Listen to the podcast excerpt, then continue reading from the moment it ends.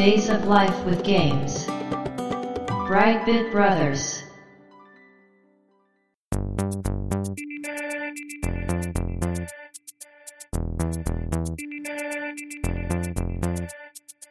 どうも、1P 川崎です。どうも、2P 長谷川です。この番組はかつてゲーム少年だった 1P 川崎と 2P 長谷川の二人がゲームにまつわる様々な話題で古きを訪ねて新しきを知る番組です。はい。ということで、ブライトビットブラザーズステージ198です。ありがとうございます。今回のテーマは、バイオミラクル僕ってウパ。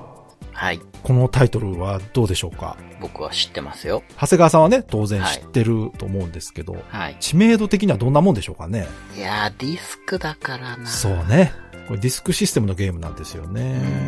なので、知ってる人は知ってるって感じかな。うん。うんやっぱりディスクのゲームってね、遊べなかった人結構いると思うんで、はい。メーカーはね、コナミで横スクロールアクションゲームなんですけど、はい。これ結構ね、いろんなハードで遊べるんですよね。うん。意外と移植されてるというか。まあ、これでもどうかな。まあ今回内容的にはね、すごくシンプルなんで、はい。そんなに説明することはないんですが、うん。まあ、とりあえず詳しいことは本編で話していこうかなと思います。今回もよろしくお願いします。よろしくお願いします。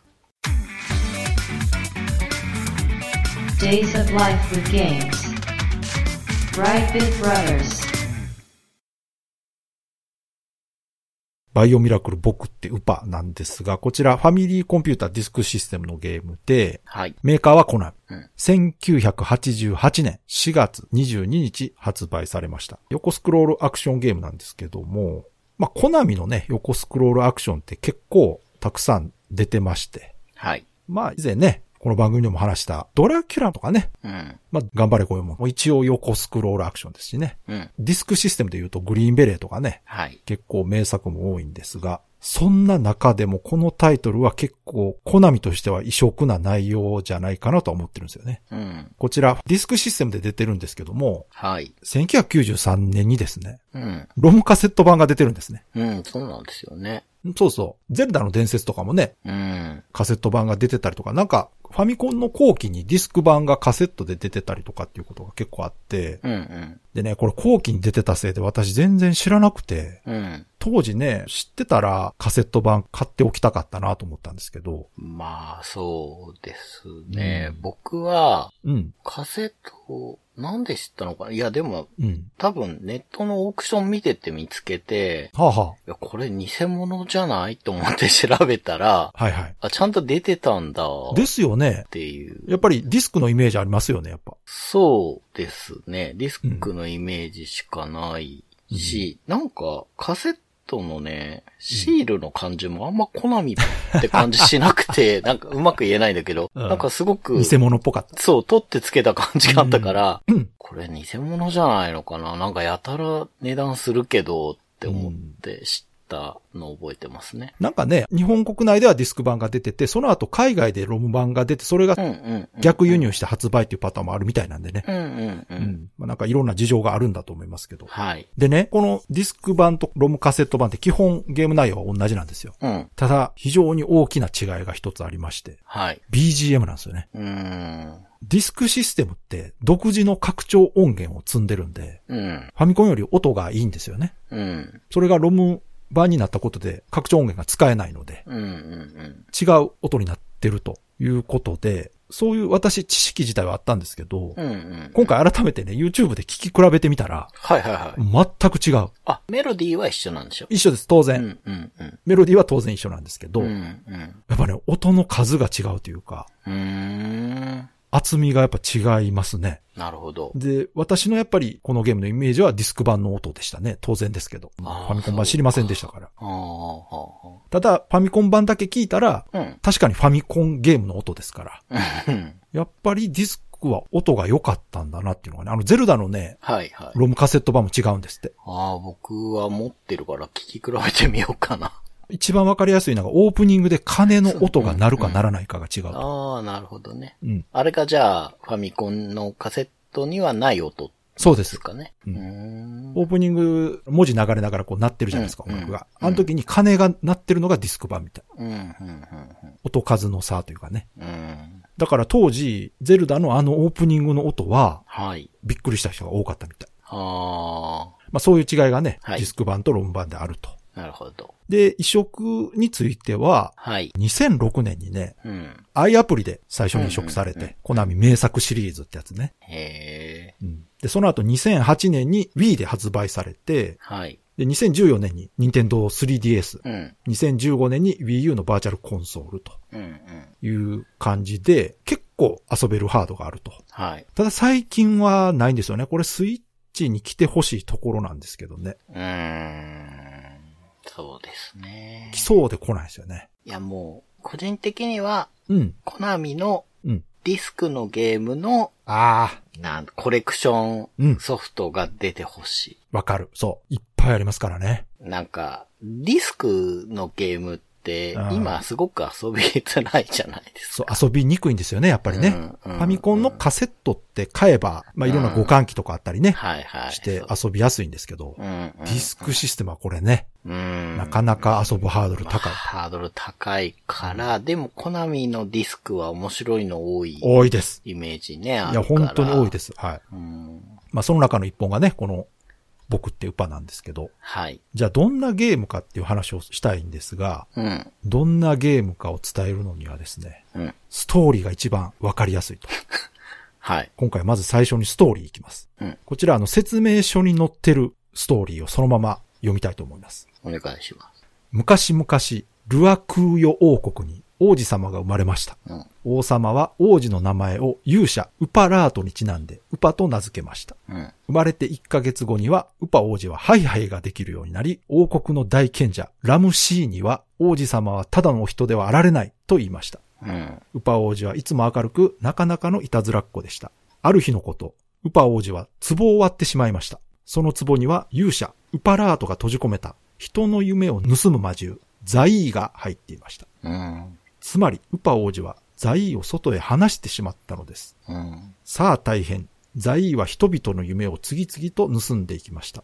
しかしザイーにはウパ王子をはじめとする赤ちゃんの純真な心には手が出せませんでした。うん。それならば、とザイーは国中の赤ちゃんをさらっていきました。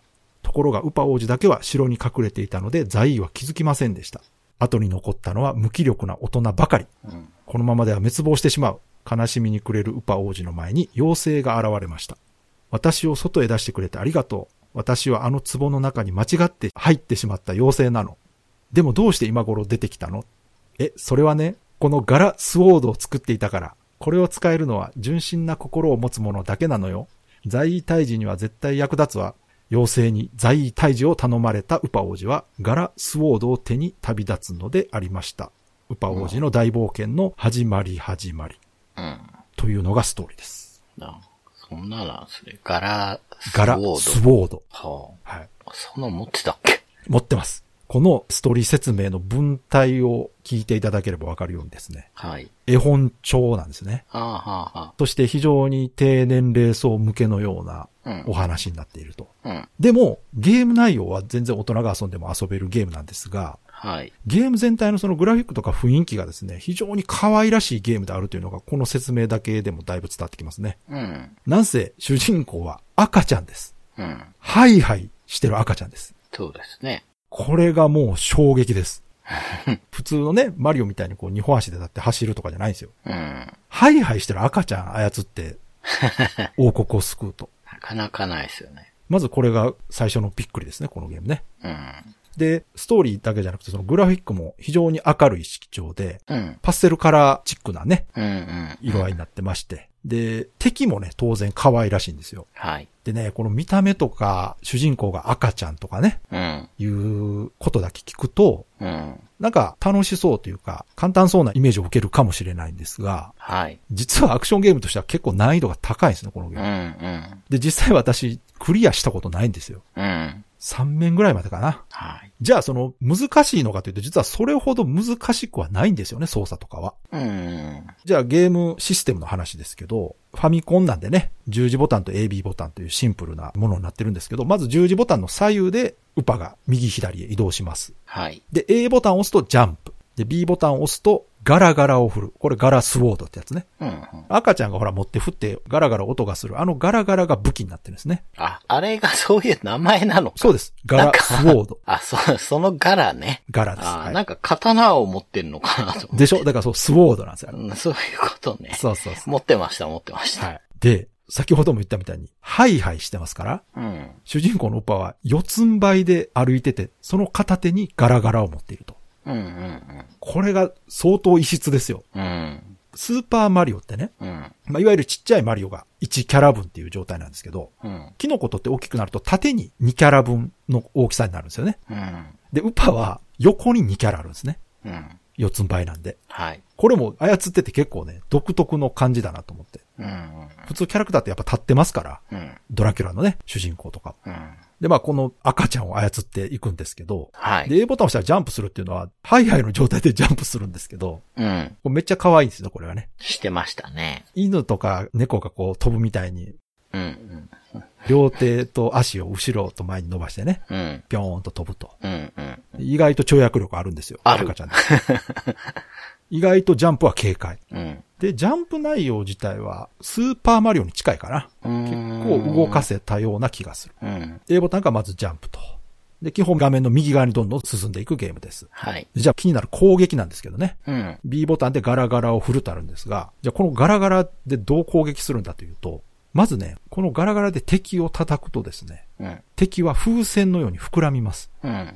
敵もね、サイズ的には1キャラ分のサイズなんですけど、膨らむと横に2キャラ分うん。膨らみます。で、膨らんだだけじゃなくね、膨らんだことでふわーって浮かび上がって上に飛んでいくんですよ。うん。風船みたいにね、宙に浮かんでいくと。うん。で、この浮かんだ敵に、ウパが体当たりすると、はい。ウパがぶつかった方向と逆方向にその敵が飛んでいって、うん。その敵が当たった敵もまたダメージを受けると。うん。これが主な攻撃方法なんですね。そうですね。うん。このガラガラで直接敵を倒せるわけじゃないんですよ。うん。これが特徴ですね、このゲームのね。うん。で、そのガラガラで膨らます前は敵に当たったら当然ミスになります。うん。でも膨らませた後だと体当たりすることで敵を吹っ飛ばすことができると。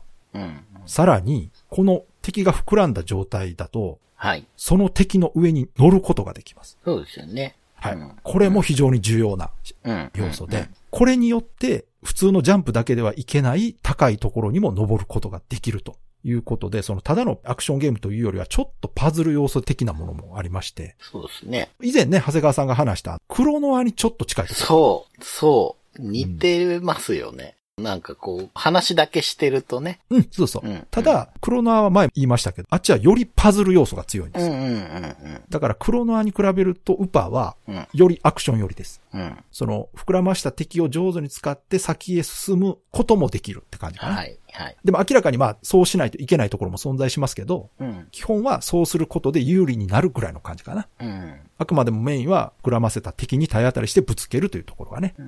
メインにはなってるんですが、ただこの上に乗れるというところも結構効いてまして。うん。ただ、この膨らんだ敵なんですけど、一定時間経つと破裂します。うん。で、破裂するとどうなるかっていうと、まあ、そのまま敵自体はダメージを受けて画面外に消えていって倒せると。うん。だから、そのウパが体当たりしなくても膨らんだやつをほっとけば勝手に敵はやられます。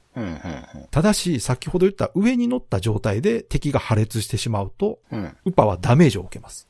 なので、高いところを行くのに利用する場合でもね、うん。敵が破裂する前に移動しないといけないという制約もあって、この辺もちょっと効いてるんですよね。そうですね。うん。うん。面白い。悠長にこう敵に乗ったまんま、ふわふうんわ高いところに逃げるということもできなくなっていると。で、まあ、細かいこと言ったら、敵を膨らませると得点が入って、うん。破裂して倒したらまた点が入るみたいな感じで。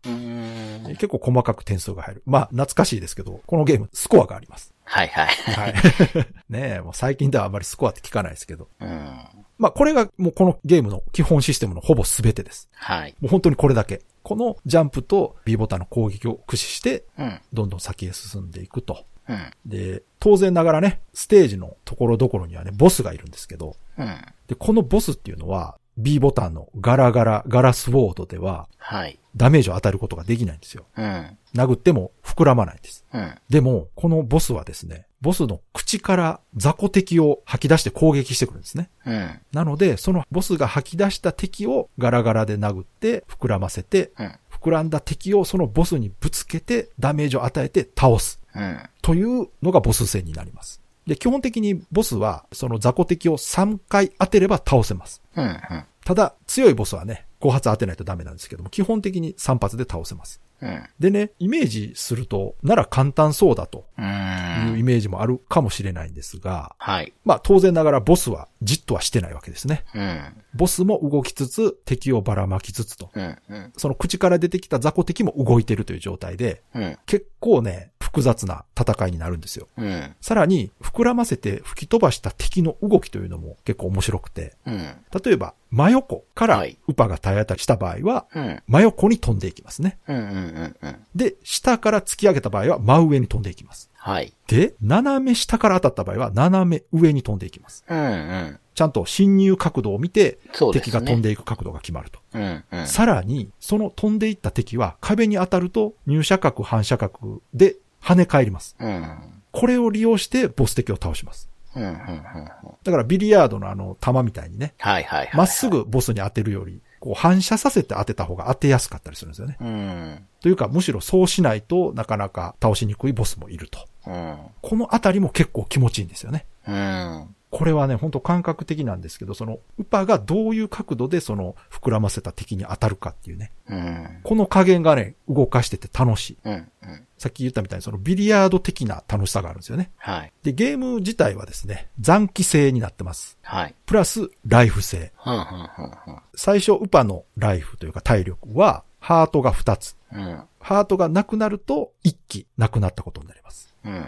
ハートはですね、敵が吐き出す弾とか、敵に当たったりとか、はい。さらに自分が跳ね飛ばした敵ね、うんうん。それが跳ね返ってきて自分に当たった場合はダメージになります。ああ、そうだったか。そう。これも結構難しい。うん。であとはトゲトゲの障害物とかに当たったりするとうんダメージを受けるんですが、一回当たるとハートが半分減って、はい。半分ずつ減ります。うんうん。だから最初の初期状態だと4回当たったら0になるのかなうん。で、1ミスになると。さらに横スクロールアクションなので、はい。穴に落ちたり、うん。または水中で溺れたり。うんうん。まあ、これ水中面があるってことなんですけど、うん。うん。残りタイムが0になったりした時も1ミスになります。うん。で、この初期設定のライフって、ディスク版とロムカセット版で違うんですね。なぜなら、ロムカセット版には、イージーモードというのが追加されてるそうで。ああ、そうなんだ。はい。あの、やっぱディスク版、難しかったんですよ、やっぱり。いや、難しかった。はい。ライフの初期状態2つ。で、残機の初期も2人分はい。あって、これがノーマル。うん。で、イージーモードだと、ライフの初期状態がうんハート3つね。で、残機は4機はい。あるということで、だいぶ優しくなってますね。うん。まあ、ただ残機が増えたところで自分が上手くならないとね、クリアできないんで、うん。なかなか難しいとこであるんですが。で、このライフ自体は途中で出てくるアイテム取ることで最大5つまで増やすことができると。うん。ちょっとアクションロープレっぽい感じもしますけど。そうですね。うん。まあ、それぐらい後半は厳しいということです。うん。で、ゲームオーバーになった場合はですね、コンティニューができます。うん。まあ、このぐらいのゲームではまあ当然の仕様なんですが、はい。ディスクシステムなんですけど、うん。セーバーできないんですよね。うん。これね、ディスクシステム遊び慣れてる人からすると、セーブさせてくれよと思うんですけど。まあ、それが売りの一つですもんね。そうそうそう。うん。まあでもできないと。うん。ただ、隠しコマンドがありまして、うん。タイトル画面でね、コントローラーの上と A、うん。コントローラーの下と B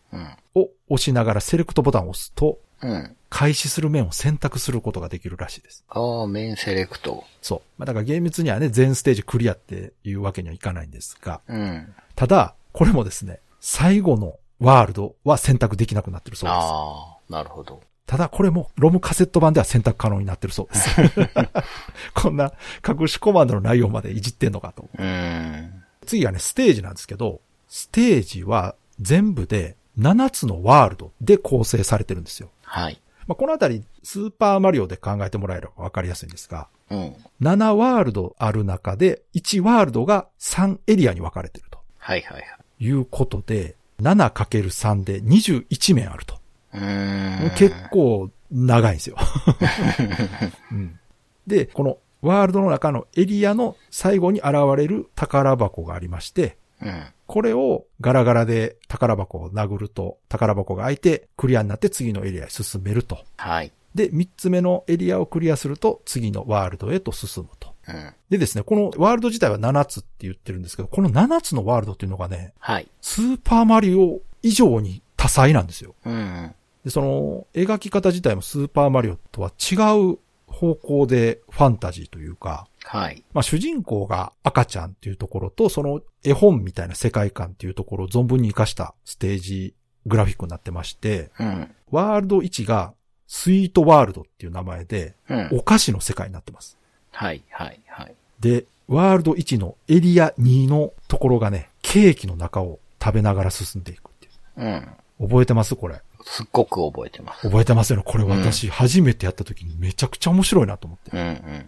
わかりますかね？あの、アリの巣の標本みたいな感じで。まあ、ディグダグかな、うん。うん。うん。うん画面全部ケーキなんですよ。そうそうそケーキの地層になってて、う。うん。その中をウパがケーキもぐもぐ食べながらそうそう。掘って進んでいくっていうね。あれ、いいですよね。いや、めちゃくちゃ可愛いんですよ。うん。なので、このステージは他と違って上下にもウパが進めるんですね。うん。うん。横に進んでって下に食べながら潜っていけばそのままもぐもぐいけると。うん。うん。で、今度上にもぐもぐ食べながら進めるとうん。いうことでかなり特殊なステージになってます。はい。うん、これでも見た目楽しいんですよね。うん。で、ワールド2が野菜の世界、ベジタブルワールド。うん。で、ワールド3がアイスワールドって言って氷の世界。はい。ワールド4が IC ワールドって言って半導体の世界。もうこのあたり私の未知の世界なんですけど。でワールド5がステーショナリーワールド。文房具の世界です。はこれなんかね、画像で見たことあんねんな。あ。うん。うん。で、ワールド6がミルキーワールドということで乳製品の世界。はい。で、ワールド7がミラクルキャッスルということで、おもちゃのお城がステージになっているとうん。いう感じで、非常にね、多彩でファンタジーなグラフィックになってまして、はい。でね、基本横スクロールなんですけど、縦スクロールの面もあるそうです。これ私行ったことないんで、僕もないな。実際にプレイしたことはないんですが、うん。で、このワールド 4IC ワールドの中で、うん。引力と見た目が上下逆になってるステージっていうのがあるらしくて、はいはい。これが非常にややこしい。うんまあ、当時画期的な表現方法なんですけど、わかります？見た目と引力が逆になってる。上に引っ張られる。そう。天井にうん。ウパがハイハイしてるわけです。うーん。で、ジャンプしたら下に飛んで、また上に着地する。はいはいはい。どうすかこの難易度の高さ。それ。ちょっとな見た目と噛み合ってないんだよな。わかる。こういうあたりが、その難易度の高さにつながってるんですね。そうですよね。で、ワールド7のね、1エリア目が、うん。上から下にスクロールするステージになってるそうですね。うんうんうん。まあこれも全く見たことないんでわからないですが。うん。まあ、こんな感じで後半に行くほど本当にもう操作自体をまず慣れないといけないというね。そうですね。ある意味その、ボリュームはすごいんですが、うん。プレイヤーに要求されることが多いと。いうことで難易度が高いと言われるんですけどね。うん。で、各ステージの最後に待ち受けるボスキャラクターを倒して、うん。宝箱を開けると面クリアと。はい。でね、このステージで言うと、私はまあ3面ぐらいまでしか行ったことないんですけど、このお菓子のステージだけでも結構ね、うん。いろいろその覚えてることあって、うん。まあさっき言ったケーキの中進むとことか、あとね、うん。地面が飴になってる、あの、ペロペロキャンディーみたいなね、うんうんうんうん。キャンディーになっている地面があるんですね。はいはいはいで。そこは、ジャンプが低くなるんですよ。ああ、そうなんだ。ベタベタするからあ、そういうことですね。歩くのもちょっと遅いしうん、ジャンプもベタつくから低くなるっていうね。なるほど。このあたりもね、結構癖があって、そうですね。感覚的にはね、わかるんですよ。わかる。操作してて、あ、これベタベタしてんなっていううんね。うんうんうん。でもあの、やりたいこともわかる。わかる。だすごくシンクロはしてるんですよ。うんうんうん。ただね、ほんとむずいんです、これ。むずいん、わかる。難しかったな今までパーンパーンって景気よくジャンプしてて、うん。急に低いジャンプになって下に落ちてやられるってことは結構あるんですよね。うんうんうん。やられる時もね、ウパちょっと可愛いんですけどね。うん。わーってひっくり返って落ちていくんですけど。うんうん。そうね。覚えてます？長谷川さんもステージ。うん、覚えてますね。うん文房具もなんか覚えてるな。絶対そこまで行ってないと思う。いや、なんかで見たんだと思います、私もね。うん。Days of Life with Games. Brightbit Brothers. まあこういう感じでね、うん。先のワールドは行ってないですけどう、んうんうん。おそらくいろんな仕掛けがあるんだと思うんですよね。うーん。ボスも全然覚えてないなあそもう私は一面というか、だから、ワールド1だけは何回かやってますから覚えてますけど、豚ですよ。豚の貯金箱みたいな。ああ、それは覚えてるなカトリーブっていうピンク色の蚊取り線香の豚です。あはいはいはい、そういうことか。そうそなんか、名前は可愛らしいけど、そういう蚊取り線香の。う。そう、左右に動きながら、口からうんうん。雑魚敵生えてきて。うん。これ見たらね、思い出すと思いますけど。うんうんうんうん。まあこんな感じ。でね、次がね、結構、こちらも多彩なアイテムね。はいはい。まあスーパーマリオと同じくですね、うんステージの途中にあるブロックね。はい。ウパのね、絵が描いたブロックがところどころに置いてあるんですよ。うん。ウパの顔が描いてあるんですね。うんうんうんで、。それをガラガラで叩くと、アイテムがいろいろ出ます。うーん、そうだっけ。はいはい。まずワンナップね。はいはいはいはいはい。で、あと、哺乳瓶。うん。は哺乳瓶はライフ1メモリ回復。あはあはあはで、あと、ミルク。あ。これはね、ライフ満タン。うん。うん。で、さっき言ったハートね。これはあの、ライフの最大値が1メモリ増える。うん。で、次、砂時計ね。うん。これ取ると、画面内の敵を5秒間止める。ほう。で、ナマズブロックっていうのがあるんですけど、はあ。これはですね、このブロックを下へ落とすと画面内の敵を一掃できる。ドスーンって言ってね、地震を起こして。ああ、そういうことね。地震だからな、まず。そうそう。あははそして、これが一番インパクトのある、ベル。うん。点滅してるベルが出てくるんですけど、うん。これはスーパーマリオでいうとこのスターです。うん。これ取ると、なんとウパがハイハイから立ち上がって、一定時間無敵になります。へえ。覚えてないですか？覚えてないな。立ったっけ？直立歩行でダッシュし出すんですよ。めちゃくちゃ面白いですよ、これが。へハイハイしてるのが聞いてて。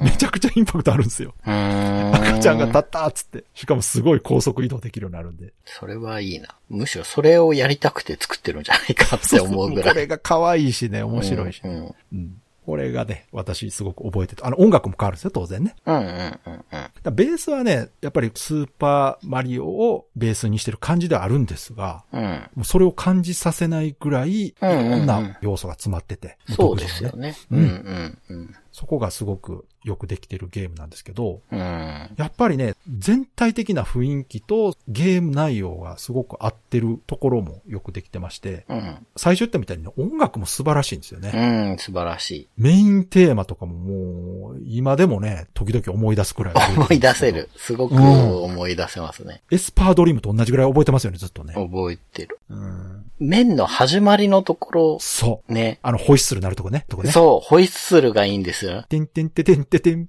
ピーってでしょ。そうそう。あれはもう、名曲ですよね。うん。うんそで、その後のメインメロディーのとこもめちゃくちゃ軽快でねう。う、んうんうん。すごいいい曲なんですよね。うんうんうん。曲自体はやはりね、さすがコナミという感じで、うん。うん。非常にクオリティが高くて、うん。ゲームにも合った曲がかかってますんでね、これぜひね、一度聴いていただきたい。はい。音楽だけでもね、聴く価値ありますよ、これ。あるある、おすすめですよ。ううんん。で、それプラス、そのやっぱ主人公が赤ちゃんっていうインパクトと、うん。赤ちゃんならではのそのアクションとかね、赤ちゃんを活かした動きとか、うん。可愛らしさっていうのがすごく表現されてて、うんうんうん。動かしてるだけでもうめちゃくちゃ可愛いんですよね。うんうんで、ガラガラ振ってるとことかもね、可愛いしね。うん。うんで、その、見た目とは打って変わって、シビアな内容っていうね。うん。うんうん。ここ、ここも、まあ、ある意味、コナミらしいなというね。そうですね。ゲーム内容は実はドラキュラ寄りなんちゃうかっていうね、初代うんのね、うんうん 結構ジャンプ系としてはシビアだったりしますし、うん。うん。さらにガラガラでまず敵を膨らませてから、もう一度その、体当たりすることで敵にぶつけるアクションなんかも独特でありつつ、やっぱ2回アクションしないとダメっていうね。まあ一応ね、膨らました後ほっとけば勝手に敵はやられるんですけど、うん。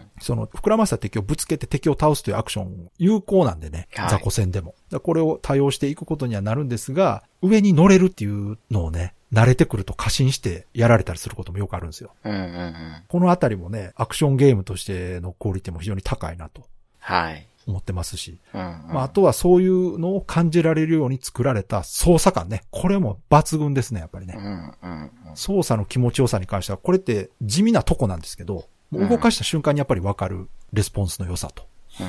いうところはもうアクションゲームの老舗というね、感じもしますね。そうですうね。ん。動かしてて楽しいというね。うん。まあ、ただ、残念ながら、難しい。そうなんですよね。クリアしたかったな。なんか、この頃のコナミのうんディスクって、うん。なんかちょっと癖のあるラインナップだったイメージがあって、うん。迷宮寺院ダババとか、そうね。うん。あと、アルマナの奇跡とか、はいはい。そうね。あれもなんか、あれはなんかのリメイク、ロックンロープ？のはいはいリメイク、あれもなんか癖があるじゃないですか。そうね。すごく。めちゃくちゃ癖ありますけどね。ダババも普通にジャンプでき、ジャンプしかできないって言えばいいのか。うん。だから、その、なんとか、魅力的なんだけど、うん。いざちょっといじると、難しいなって思うのが結構あったイメージが。ね。しかもその今、長谷川さんが挙げたゲームは、うん。タイトルとかビジュアルからしてね、はい。まあちょっと難しそうな感じもするんですよ。はいはいはいはいはいはい。ところがこのウパはね、うん。見た目が可愛いだけに、そう。わ、うん楽しそう。ちょっとか遊べそ。そうで、一面は遊べるんですよ。う。うん。お楽しい楽しいって。あ、この敵乗れんの楽しいっつってね。うん。で、二面もね、うん。あ、ケーキの中楽しい楽しいっつって。そう。うん。三面行ったら、何これっつって。さあ、こっから本気で行きましょうか、みたいなね。そうなんですね。アーケードゲームか、これはっていう。そう。そう。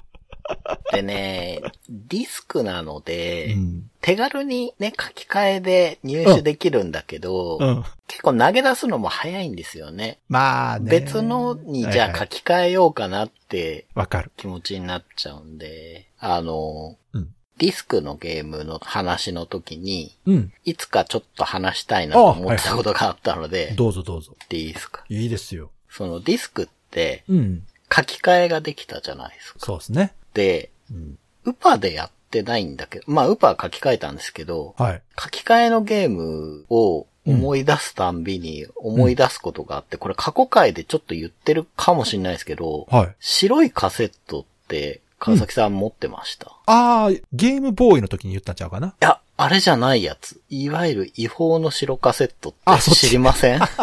いや、ああったあった、あった。持ってました？やったことあります？いや、あのね、噂には聞いてたけど、持ってはなかったな。僕やったことあるんですよ。うんうん。あのね、中学校の時に、うん。中学校の近くのビルのはあ1階にそういう店があるんだぜっりましたね、あの頃てね。あったあった。噂を聞いて行うんって、で、中古のカセットを売ってたし、うん。ディスクライターもあったのかな？でも、正規品があるわけないから、それもしかしたら記憶違いかもしれないですけど。ディスクライターはあれは任天堂公認店しか置いてないはず。ですよね。そのはずだから、多分それは記憶違いだと思うんですけど、もしかしたらどっか中古で手に入れたかもしれんけど。うーん、そう、急にそういう店ができて、はいはい。うーん、多分今思えば30代ぐらいのちょっとおしゃれなお兄さんとかおじさんがいて、ほで、最初にう。うん。白いカセットを買うんですよ。2000円ぐらいだったと思うけどは。あはあはあそれないとできないからねって友達に聞いてて、うんうん。白いカセットって買えますかつって確か買って、めちゃくちゃ怪しい雰囲気ですね。そう。で、あの、その白いカセットが、うん。スイッチがついてるんですよ。なんていうかな、黒いうんうん。突起みたいのが出てて、うん。で、左右にカチカチできるやつで、はいはい。うん。1と2って書いてあっはて、で、うまく動かなかったら、うん。2にしてみてねとか言われるんですよ、確か。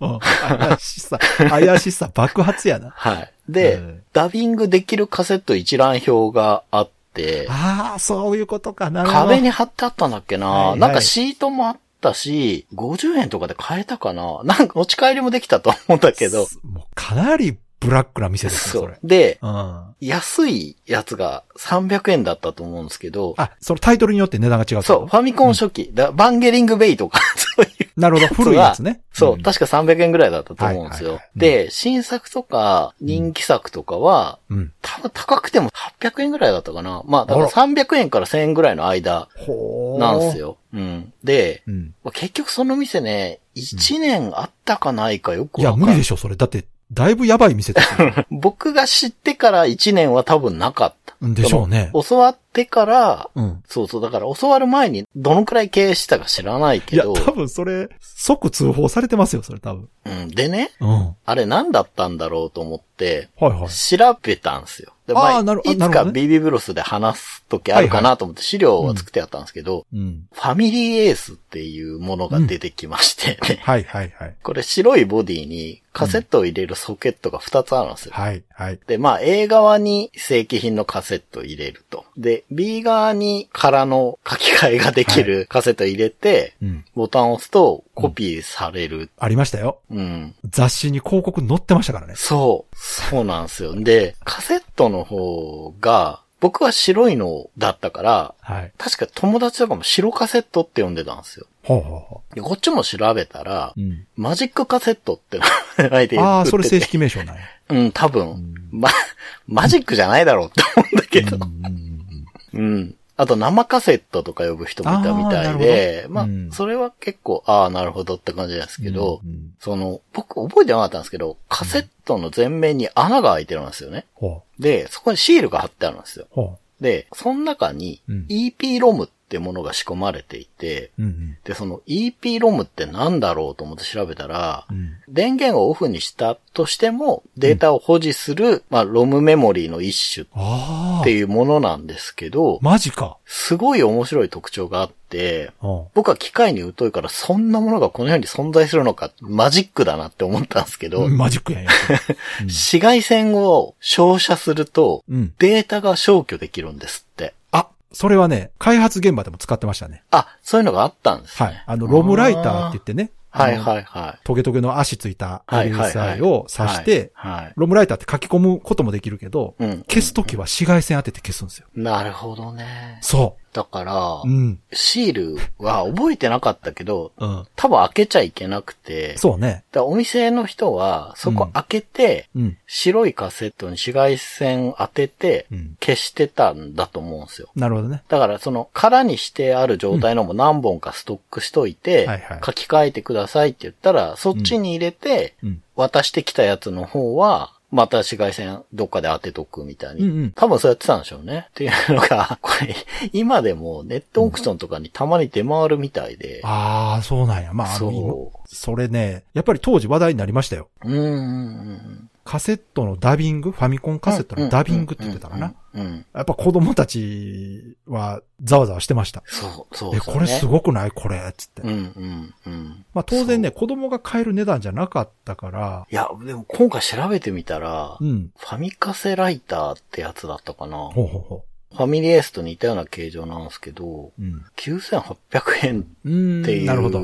まあ、もちろんね、子供買えないし、そうねうんそもそもどこで売ってんのよって、まあ雑誌とかの通う販ん、そうそうそうそう。ですけど、そうね。そまあ通販とか東京やったら秋葉原で売ってたんでしょうね。う。うんうん、んそうそう。多分ね。そう。その、ファミリースーパーライターっていうのもあったんですけど、うんこれはなんか、ボディが赤いだけなんですけど、そう、あとね、ダビロボくんっていうのがいて、ぱいあったよね。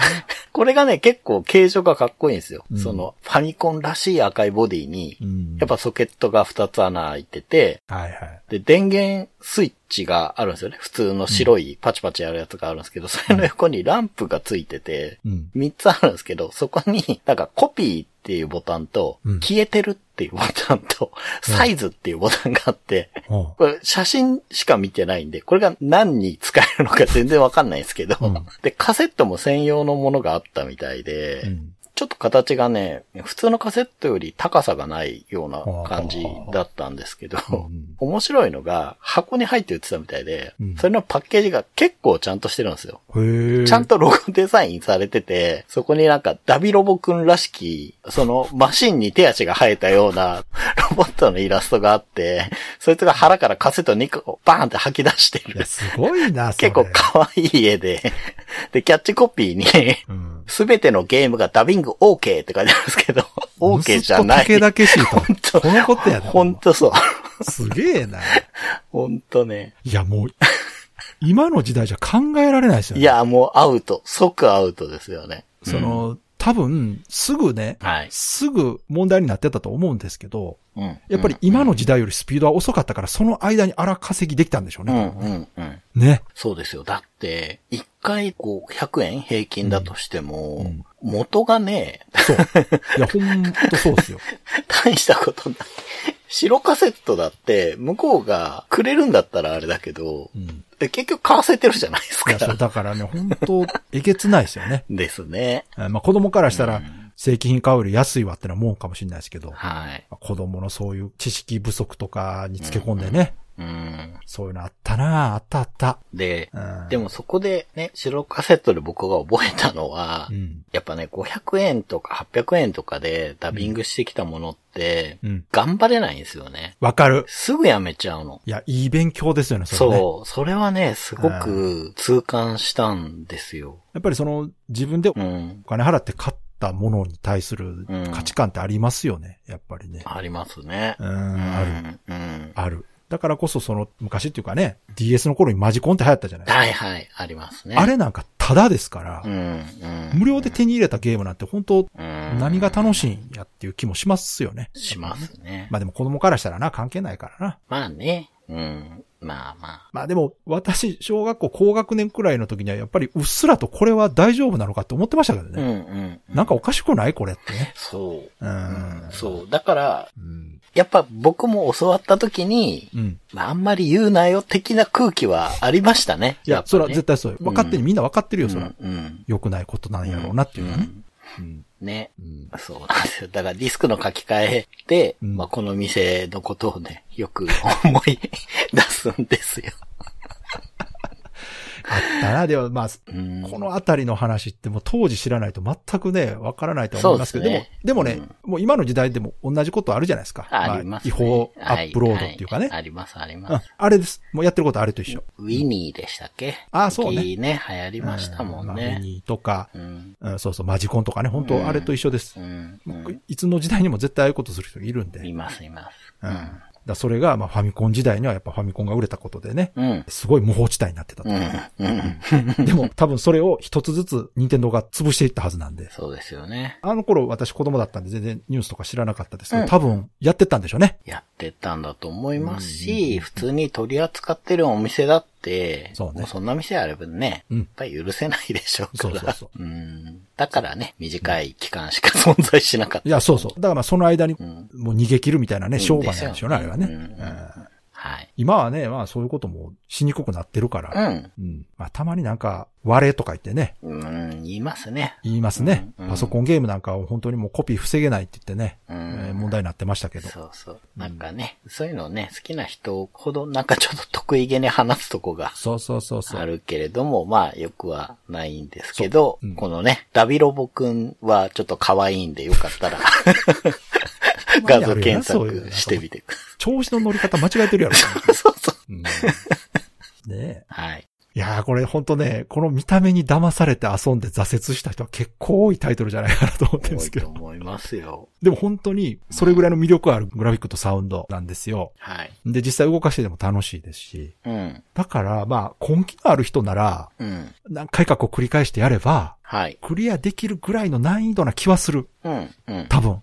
うん私はダメでしたけど。うんまあ、長谷川さんやったら、もしかしたら、いや無理。ー。うん。まあでも、うん。うん、操作性は悪くなかったんですよね。そうそうそう。うん。うん。ただ、その操作に慣れてきた頃に、はい。ステージ逆になったりするからね。そうですね。おいっつって、せっかく慣れてきたのに、通用せえへんやないか、これ。つって。いや、でも、よく考えたら贅沢なゲームですよね。うん。うんそれだけバリエーション持たせてるって、ね。そうそうそう。やっぱり、うん、さっきね、挙げたゲームもそうですけど、その基本操作の中にうん。個性を入れてるゲームって本当に意欲作といううんか、。うん。ね、なんか新しい手触りを作るぞっていうそう感じがしてい、や、そこはめちゃくちゃ感じるんですよ。いいですよね、なんかね。基本操作としては、ジャンプとガラガラでの攻撃っていうのは一切変わらないわけですよ。そうそうそその、ウパがパワーアップしてね、う。うんうんジャンプが高く飛べるようになったりとか、うんうんガラガラが強くなったりとかないわけですから。うんうん、そうそじゃあどこで変化をつけるとなったらステージ側ですよね、やっぱう。ね。うん、まうんあ、そうね。まあそれもあって、多彩なステージを用意してくれたんだと思うんですが、うんまあそれがちょっとあだになってる部分があると。ちょっとね、うん難しいね。まあ、難しいゲームだらけだったけど、本当にこの頃は。ただ、そこにね、輪をかけてやっぱり見た目の可愛さでよりギャップでうん難しく感じてしまうというか、うん、うん。やる気折られてしまうというね。そうですね。うんうん。でも、多分ね、好きな人はね、最後まで遊んでる人もいると思うんですよね。うん。うん、それぐらいやりたいというか、その、やり込んでみたいと思わせる魅力はありますから。そうそう。で、うん難しいけど、うん。多分理不尽じゃなかったそう、と思う。それそれ、うん。そこ。そう、理不尽じゃない。単に難しいこの頃は、あの、難しいゲームの中に、はい。結構な割合で理不尽あるなものがあったかあら、多分それはそんなないんじゃないかな。ないと思うんですけどね。まあ、うん先行ってないからわかんないですけど。そうそう、そうなんですけど。もしかしたら、あるかもしれないそう、ですけど。3年ぐらいまでの手触りだと、そんなことはなかったかな。多分ね、もうちょっと頑張ったらいけると思う。うん。ただ、後半はわからんな。うん、わかんない。うん。ですね。これ、調べたところによると、ワールド6のね、うん、うん。乳製品の世界は、うん。バターの上で歩く速度が遅くなったりするらしいです。なあ、そういうね。これもきつそうやなと思ってね。まあ、まあ、お約束でしたよね。まあ、遅くなるっていうか、どっちかというと、ツルツル床がね、お約束の時代だったから。そうねどっていうとそっちですよね。あの、うん。こうブレーキ効かないっていそうう方が多かっそうそうそう。たですよね。感性強すぎるそうそうやつがね。うん。うん。まあ、手触りについては、はい。やっぱり実際触ってもらわないとわからないとは思うんですが、うんうん。グラフィックとね、うん音楽に関しては本当動画で見ていただきたい、これ。うんうん。で、できればディスク版の方のね、はい。音楽聴いていただいて。そうですね。はい。うんうんうん。あくまでもそちらがオリジナルなので、はい。検索するとちゃんと書いてくれてると思いますので、うん。そちらの方ね、検索していただいて、ぜひ音楽だけでもはい。聴いていただけたらなとはい。思います。Days of Life with Games. Brightbit Brothers. では、そろそろエンディングなんですけども、はい。今回も長谷川さんのレトロゲームプレイレポートをよろしくお願いします。はい。レトロゲームプレイレポートではゲームシステムだけでなく、ストーリーについても隠さず話していきますので、これからファイナルファンタジー5遊んでいこうという方は、最後まで飛ばしてください。はい。ということで、前回ね、ビッグブリッジの死闘ですか、うん、うん。名シーンらしいですけど。そうですよ。はい、そこで、結局、なんか敵の城がバリアを展開して、うん。それに巻き込まれて弾き飛ばされちゃうんですよね。ああ、そそうそうそう。うんで、行った先が、うんなんか凶悪なモンスターが多いっていうグローシア大陸ってとこう。で、はいはい。そこに4人ね、バラバラにならないかったのが良かったんですけど、うん。飛ばされて、うんでもしょうがないから、周りをうろうろしてると、うん。まあ、村とかもあったんだけど、なんか、モーグリに出会うんですよ。ほはい。FF のキャラクターね。う。はいは結構可愛いマスコットでうん、チョコボと一緒によく使われるモーグリね、がいて、追いかけていくと、うんモーグリの村に行けるんですけど、い。うん。まあ、その途中のね、うん。地下ダンジョンみたいなところで、うん。もうめちゃくちゃ強いボスみたいのに出会うんですけど、うん。結構苦戦したんですけど、なんとか倒して、モーグリ助けて、はいモーグリの村に行ったんですけど、うん。で、モーグリってなんかテレパシーで話せるらしくて、ほその助けてあげたモーグリが、いろいろアイテムくれた後に、うん。仲間のガラフの城の中にいるモーグリとテレパシーで話して、うん。状況を伝えてくれたら。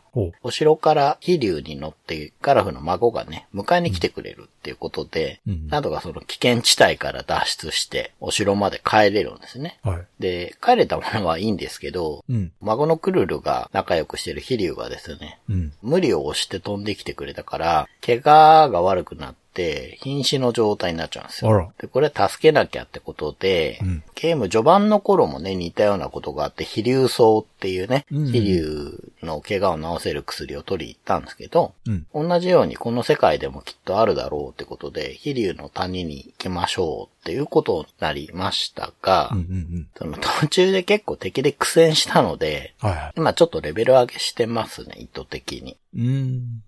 なぜかガラフの城の地下にうん。動く石像みたいのが出てくるんですけど、ほうほうほそいつがちょっと稼ぎにいいみたいだったから、ちょこちょこ倒してるんですけど、う。うん。ちょっと気を抜くと全滅するので、ああ、結構強いんや。強いんですよ。その、うん2体で出てくることが多いんですけど、うんたまに5体ぐらいで出てくるんですけど、そうなるとめちゃくちゃ強いんですよ。5体はちょっときつい。じゃあ結構緊張感ある稼ぎなんですね。そうですね。っていう感じでやっん。てますね。いいですねもうちょっと強くしないと、この、新しく来た世界だと大変かあないっいですねていう感う。じ。いや、いいじゃないですか。なんか、レベル上げできるようになってよかったじゃん。うん、うん。まあ、それはそれで好きなんでね、楽しくやってますね。はい。そっか。まあでも、いよいよ終盤かな。うーん、どうすか、ね、もしくはもう一回ぐらいなんかあるかなうん。でもあれでしょ。だいぶ遊び方としてもこなれてきて分かってきたんじゃないですか。そうですね。召喚獣とか使いました？使ってます。タイタンがすごく強い。ああ、強いですか？まあ、MP すごい食っちゃうんで、